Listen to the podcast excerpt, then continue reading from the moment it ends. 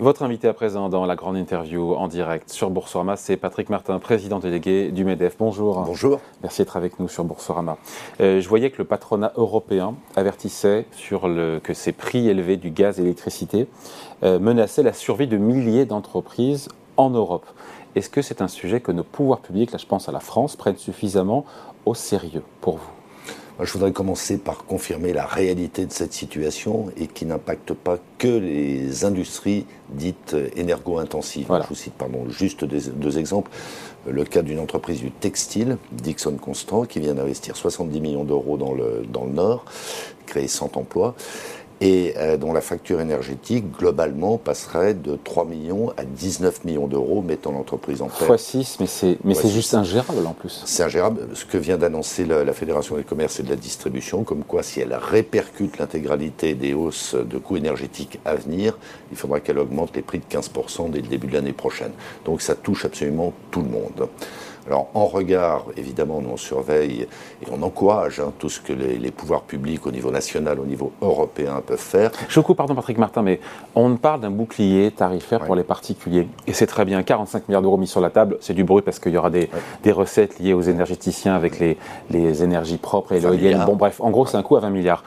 Il n'y a pas de bouclier tarifaire. Je ne suis pas en train de le défendre, hein, mais il n'y a pas de bouclier tarifaire pour les entreprises. Il y a des choses qui sont prévues ça vous énerve qu'on ne parle pas, qu'il n'y ait pas dans le débat public ah, Il y a une disproportion, une disproportion entre ce qui est prévu pour les ménages et ce qui n'est pas ou qui est mal prévu pour les entreprises. Il y a un bouclier tarifaire pour les entreprises qui font moins d'un million d'euros de chiffre d'affaires, elles sont considérables, mais évidemment ça ne couvre pas tout le sujet. On regarde ce que les Allemands ont annoncé, qui nous fait un peu peur quand même, les 200 milliards d'euros que le gouvernement allemand euh, octroierait à ces entreprises sous forme de, bouclier tarifaire, euh, ça créerait des problèmes de distorsion de concurrence, ça fracturerait l'Union européenne.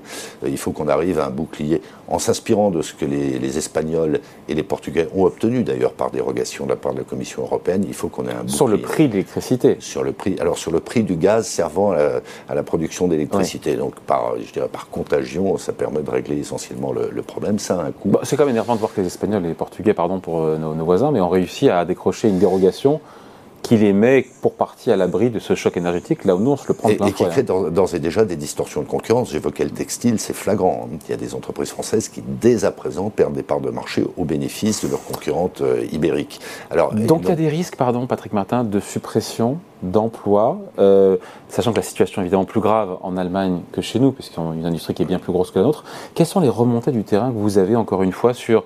Il y a de plus en plus de boîtes qui, euh, mettent, leurs salariés en chômage partiel, qui, voilà, qui, réduisent leur production. Quels sont les retours du terrain qu'a Alors, ça arrive, c'est une déferlante. C'est sporadique ou c'est une voie C'est une déferlante. C'est une déferlante. et finalement assez récente. Hein. quand on a interrogé nos adhérents, nos 190 000 adhérents avant notre REF, euh, fin août, le moral des troupes était bon. Et puis il y a eu une prise de conscience euh, brutale, notamment liée au fait qu'il y a des contrats de couverture qui arrivent à échéance et pour lesquels il est proposé des renouvellements avec des multiplications par 6, par 8 des, des coûts d'approvisionnement. Donc une prise de conscience brutale. Il y a d'ores et déjà des réalités, des entreprises qui, oui, baissent leur production, qui parfois même s'arrêtent hein, dans des secteurs qu'on connaît ça peut être l'aluminium, ça peut être le verre, ça peut être le ciment, euh, voilà. Euh, et, donc ce mur des renouvellements de contrats euh, qui, arrive quoi en fin d'année? Alors ça dépend des entreprises. Hein. pour ma propre entreprise, je suis couvert, mon entreprise est couverte jusqu'à fin 2023, donc je suis un peu plus serein. Mais pour ceux, et on en connaît des dizaines et des centaines qui doivent renouveler dans les semaines qui viennent, c'est une vraie source d'angoisse d'angoisse avec l'idée, encore une fois, on, a des chiffres sur de combien au global, on parle d'une entreprise qui a, fait, qui a subi une, hausse de, multiplication par 6 de sa facture énergétique. On, vous avez fait des chiffres, des statistiques au MEDEF pour voir, ben, globalement, euh, nos, adhérents ont une facture énergétique qui a doublé, euh, dont, le prix a doublé en un an, ou, euh, ah pour mettre des chiffres sur... Non, non, mais la jauge, hein, si on peut dire, c'est au moins multiplié par 6. Hein. J'insiste sur un point une, multiplication par 6 du, coût des approvisionnements. C'est la règle. Avec l'idée que tous les secteurs sont concernés, pas seulement. On met l'industrie en avant, évidemment. Bien sûr, il le faut. Il le faut. Alors, si ce n'est que les énergo-intensifs bénéficient, et tant mieux pour eux d'ailleurs, d'un certain nombre de dispositifs particuliers qui les protègent mieux. Hein. Il y a un point très important euh, qu'il faut souligner, c'est que le prix de l'énergie n'est pas du tout le même, par exemple, aux États-Unis et il y a d'ores et ou en Afrique du Nord. Il y a d'ores et déjà des entreprises, des industriels qui transfèrent une partie de leur production vers les États-Unis, vers l'Afrique du Nord. Vous tirez le signal d'alarme Pardon, parce que on l'entend un peu dans le débat public, mais pas tant que ça. L'urgence de la situation. On peut quantifier le nombre de boîtes, encore une fois, qui vont mettre leurs salariés en chômage partiel, qui vont se retrouver peut-être avoir tous leurs bénéfices mangés, ou voir faire des pertes, ou voilà. On, ne le sait pas sincèrement à ce jour, mais euh, je le redis, on a, on a des, remontées massives de la part de, notre réseau, on a des alertes directes, hein, le cas que j'évoquais. Et ils vous disent quoi donc euh, Facture d'énergie ingérable Ils nous disent, euh, faites le maximum auprès des pouvoirs publics pour instaurer ce, bouclier tarifaire. Qui n'existe pas, il n'y a pas de bouclier tarifaire aujourd'hui. Non, il a Alors, il y a des aides, il faut qu'on rentre un peu dans, le détail. alors, il y, a, il y a ce qu'on appelle les quotas AREN hein, qui ont été augmentés, hein, c'est-à-dire 120 TWh dorénavant d'électricité produite par EDF et qui sont à un prix de 56,20 euros précisément euh, et euh, qui sont répartis auprès des clients avec parfois une, forme d'opacité de, la part de certains distributeurs, notamment euh, alternatifs. Mais ça ne couvre pas et de loin l'ensemble des besoins, en l'occurrence en électricité, des entreprises françaises. Donc, parce que Bercy, en même temps, a promis d'élargir les conditions d'accès aux aides pour les entreprises. Ouais. on en est où? Est-ce que l'assouplissement est sérieux? Parce que le dispositif qui existait en début d'année je crois qu'ils avaient crédité, ils avaient mis en crédit 3 milliards d'euros et finalement qu'il n'y a que 500 millions d'euros qui étaient consommés, ce qui prouve que euh, peu, même pas, même pas. Peu ont demandé euh, à utiliser ce dispositif. Euh, pour toucher une aide publique, j'ai vu, il faut que la facture énergétique représente moins de 3% de chiffre d'affaires et subir un doublement de la facture. Avec Plus une de 3%. Hein Plus de 3%. Plus de 3%, j'ai dit quoi Moins de 3%. Plus de 3% du chiffre d'affaires et subir un doublement de la facture de gaz et euh, électricité en termes de prix, avec une aide plafonnée jusqu'à 2 millions d'euros. Ça, c'est la nouvelle, ce sont les nouvelles aides Non, alors il y a trois tranches et ça peut aller jusqu'à 50 millions d'euros. Les critères ont été assouplis, ils étaient totalement inopérants et nous, on l'avait dit, moi je me souviens l'avoir dit à Bercy dès l'origine, mais bon, c'est la maladie française. Il y a une telle hantise des effets d'aubaine qu'on crée des dispositifs qui à la fin ne servent à rien. Donc là, ça a été assoupli. Ça ne peut pas régler tous les cas. Il faut effectivement avoir un certain montant de facture énergétique. C'est-à-dire Et il faut avoir une dégradation du résultat. Ben, plus de 3% du chiffre d'affaires. Et c'est pas le cas de. Ben, c'est pas le cas. Si on, si on appréhende l'économie globalement, les coûts enfin les entreprises globalement, les coûts énergétiques, ou non, l'économie, pardon, les coûts énergétiques passeraient de 2 à 6% du PIB. Alors on voit bien que dans les entreprises, c'est absolument ravageur. Alors, à un degré ou à un autre. Parce que quand on écoute euh, Patrick Martin, Bruno Le Maire, il nous dit désormais, toute entreprise, TPE, PME ou commerçant qui perd de l'argent, qui perd de l'argent à cause de la hausse des prix du gaz et de l'électricité, même si c'est sur seulement un mois, sera compensé financièrement. C'est une réalité, ça? Non, d'abord, serait partiellement compensé, ah. mais c'est déjà pas mal. Hein, dans la limite de 80%, c'est euh, sur justificatif, c'est normal. Oui, bien sûr. Euh, mais, mais, ça ne réglera pas et de loin l'ensemble. Donc c'est insuffisant. Les dispositifs aujourd'hui d'aide La solution, c'est le bouclier tarifaire. Il y a des ressources, par exemple sur le plan de relance européen, 750 milliards d'euros, il y a 200 milliards qui n'ont pas été euh, consommés ou qui n'ont pas été. Donc bouclier tarifaire à l'échelle européenne à l'échelle européenne. Et je le redis, si les Allemands font bande à part, c'est extrêmement grave à tous égards. Ça disqualifiera nos entreprises. Et alors après, ça servira à rien de parler de réindustrialisation. Non, à ce rythme, on va vers une nouvelle vague massive de désindustrialisation qui serait terrible pour les entreprises directement concernées, mais pour notre pays globalement. Donc la réponse aujourd'hui politique n'est pas à la hauteur de la gravité de la situation. Pardon, je ne veux pas donner le sentiment de noircir le truc, hein, mais... Euh, Écoutez, euh, il y a eu une réunion vendredi dernier euh, au niveau de la Commission européenne. Moi-même, j'ai parlé hier avec certains responsables. Il y a une nouvelle réunion qui est programmée dans les prochains jours. Alors, il y a, une espèce d'incohérence entre le rythme qu'on peut comprendre des institutions. Il faut mettre d'accord tous les pays de l'Union européenne avec des intérêts, des intérêts divergents d'un pays à l'autre, et puis l'urgence à laquelle est confrontée l'économie. Bon, il faut impérativement que dans les, dans les 15 jours, 3 semaines qui viennent, il y ait une décision qui soit prise et qui Sinon, il y aura de la casse ah, Il y aura de la casse. Avec un impact sur l'emploi Oui, il y a d'ores et déjà de la casse, pour tout vous dire. Parce que les remontées du terrain, encore une fois, il y a encore quelques semaines, montraient que l'activité tenait bien. C'est toujours le cas, parce que c'est le paradoxe, hein, l'activité tient, mais en même temps, elle est mangée entièrement par, euh, cette flambée des prix. Absolument, absolument. Et puis elle se dégrade quand même. Quand vous avez une entreprise qui décide de, contingenter sa production, notamment à hauteur euh, de, ce que lui accordent ses contrats de couverture en, énergie, ben, nécessairement, vous avez une baisse de 15, 20, 30, 40% de la production. Donc on est sur une mauvaise pente. Maintenant, il n'y a pas de fatalité. Le vrai problème, structurelle, c'est la distorsion de concurrence avec singulièrement les États-Unis. Oui, avec un coût du gaz ou de l'énergie qui est, je crois, 5-6 fois moins cher que chez nous. le, gaz est à 35, voire 25 euros le, mégawatt. Voilà. Là où on est aujourd'hui, nous, euh, ah bon, on, est à 600. Ouais, donc voilà.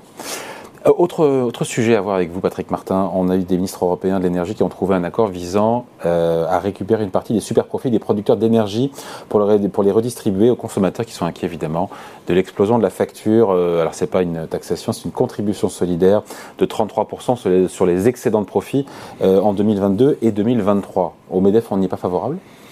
Nous, on est par principe, je dirais, hostile à tout ce qui ressemble à une super taxation. Bon, le, système qui a été imaginé au niveau européen, finalement, euh, on s'en accommoderait. D'abord parce qu'il s'applique à l'ensemble des pays européens. il n'y a pas de distorsion, il n'y a pas de. Et puis, c'est 140 milliards d'euros à l'échelle de l'Europe. Oui, et puis, en termes de recettes fiscales. Non, mais si vous voulez, il y a un amendement euh, au, projet de loi de finances qui a été euh, déposé par la NUPES, qui est un truc absolument dingue. Ça, ça, toucherait tous les secteurs d'activité, ça toucherait des entreprises à partir de 750 millions d'euros de, de chiffre d'affaires. C'est une extrêmement mauvaise réponse à un vrai sujet. Donc euh, le, dispositif européen, pourquoi pas À vrai dire, il toucherait assez peu les énergéticiens français. Bon, euh, je reviens sur euh, cet échange d'amabilité qu'il y a eu entre le MEDEF et le ministère de l'économie. C'était la semaine dernière, juste pour clore le truc. je lisais, en gros, le gouvernement vous a reproché une forme d'incohérence dans vos propos, parce que suite au projet de budget, il y a eu donc un communiqué de presse, je rappelle pour ceux qui n'ont pas suivi, du MEDEF, disant qu'il y avait en gros trop de déficit en France, euh, et en même temps, le gouvernement dit ben, ils sont sympas au MEDEF, puis ils ont toujours euh, plus de baisse d'impôts pour les entreprises. Est-ce que vous comprenez ce recadrage, pardon, je le mets entre guillemets, de la part du ministère de l'économie, de Gabriel Attal, Bruno Le Maire L'incident est clos. À vrai dire, le, commentaire qu'on a pu faire sur le projet de loi de finances, c'est à peu près mot pour mot le même que l'on fait depuis plusieurs années. Que la France vit au-dessus de ses moyens. Pardon, je le résume. D'ailleurs, vous l'avez écrit, je pense. Hein. Oui, euh, on n'oublie pas que les entreprises françaises demeurent parmi les plus taxées au monde. Et euh, je citais l'initiative allemande de 200 milliards d'euros euh, pour, euh, pour aider les entreprises. Ça, porterait l'endettement public allemand à 85%. Nous, sans avoir fait grand-chose pour l'instant, on est déjà à 115%. Hein. Donc ça, ça renvoie bien à cette idée que de manière concertée, intelligente, il faut que la sphère publique globalement, l'État singulièrement, fasse baisser ses frais généraux pour précisément se laisser des marges d'action pour investir et pour aider parce que l'État est, là aussi pour aider les entreprises comme les ménages. donc l'incident est clos, mais en même temps, vous maintenez que le budget 2023 est trop dépensier? Et on s'inquiète du fait que euh, c'est cette pente naturelle euh, qu'ont parfois les, hommes publics, les femmes publiques d'ailleurs, de vouloir faire des économies sur des dispositifs de soutien à l'économie. C'est pas ça le vrai sujet. À nouveau, les entreprises françaises hmm. sont parmi les plus taxées. Il vous l'a dit à Bruno Le Maire, il l'a dit, je crois que c'était sur France Inter, je sais plus, en disant, mais, si, que le MEDEF nous aide à trouver les niches fiscales et les aides inutiles aux entreprises. Pas ça, si vraiment vous voulez euh, non, enfin, en fait, il y, a un système un peu pervers, on en est conscient, c'est-à-dire qu'on met en place des systèmes d'aide qui sont ciblés euh, pour compenser une fiscalité qui est par ailleurs trop lourde. Hmm. Bon, donc ça, on peut en discuter, mais il faut, il faut prendre des choses dans l'ordre. Et tout remettre à plat ben, Notre propos n'est pas là. Notre propos, c'est qu'on a, on a des frais généraux de l'État qui sont excessifs, on peut faire toutes les comparaisons du monde, et donc l'État n'a plus de marge de manœuvre pour venir en soutien, que ce soit des ménages ou des entreprises, quand nécessité fait loi. Nous étions nous aussi à la rêve du MEDEF. Euh, Boursorama était et partenaire média de ce rendez-vous tous les ans. Je me rappelle euh, Geoffroy Roux Bézieux, que d'ailleurs j'avais interviewé, qui avait considéré que euh, la réforme des retraites n'était pas prioritaire. Est-ce qu'aujourd'hui le MEDEF a changé d'avis? Non, c'est pas exactement ce qu'avait dit Geoffroy. Il avait dit l'assurance chômage d'abord alors euh, voilà, en termes de, cadencement, si l'on peut dire, hein, des, priorités, assurance chômage d'abord. Ça ne veut en aucun cas dire, et il ne l'a pas dit, qu'il ne faut pas faire la réforme des retraites. Bon, euh, les, chiffres sont là, ils sont imparables, on ne les fait pas mentir. Il y aura 10 milliards de déficit du régime général en, 2027 euh, et 20 milliards en 2032. Bon, on ne peut pas rester inerte face à ça. Donc nous, on est très demandeurs de cette réforme. Le, le dispositif qui finalement est adopté nous paraît, nous paraît bien, c'est-à-dire qu'on se donne un temps nécessaire, mais pas trop long. Trois mois de concertation. Qu'est-ce qui va se dire de plus? Il y a déjà eu des tonnes de concertations, de réunions. Demain, d'ailleurs, au lieu du SOP va recevoir tout le monde euh, au ministère. Qu'est-ce qui va se passer? On a Laurent Berger qui a dit 65 ans, c'est niette, donc mhm. euh, il, est clair, il est carré. Mhm. Tous les syndicats sont à l'unisson, euh, mhm. syndicat des représentants des salariés. Qu'est-ce qui va se passer On va discuter de sujets dont on a déjà discuté depuis des mois, voire des années. Écoutez, tout le monde avance un peu masqué dans cette affaire. euh, même si beaucoup a été dit, puisque depuis le temps qu'on traite ce sujet, de, ce projet de, réforme des retraites, je, fais référence évidemment aux interminables et finalement assez stériles consultations lancées euh, en début du précédent quinquennat, il y a malgré tout des, il y a des, il y a des sujets de discussion sur... il y a du grain à moudre sur quoi Sur l'usure au travail, sur les carrières longues, sur l'emploi des seniors. Mais sur le curseur de l'âge de départ, ah, c'est niette Laurent Berger. Et aucun accord n'est possible si la, si la n'est pas dans la boucle. Je hein. ne vais pas faire l'exégèse des propos de Laurent Berger. Euh, on aime bien au demeurant d'ailleurs. Hein. Euh, avec qui on a, une, assez bonne qualité de relation. On n'est souvent pas d'accord, mais au moins on se parle. Euh, il a dit niette aux 65 ans. Je ne fais pas d'autres commentaires. Bon. Donc vous soutenez en tout cas cette réforme des retraites et pas du bout des lèvres on la soutient résolument. Après, il ne faut, il faut pas qu'on accouche d'une nouvelle usine à gaz. L'emploi des seniors est un vrai sujet. L'usure au travail est un vrai C'est un sujet, vous avez raison, qui incombe aux entreprises. Qu'est-ce que vous répondez à celles ceux qui nous regardent, qui disent Ouais, mais euh, au-delà de 50 ans dans une boîte, on est considéré, considéré comme un senior et comme un vieux? Qu'on a, des efforts à faire, on va faire des propositions. Il faut des propositions, alors plutôt sous forme d'incitation que de sanctions.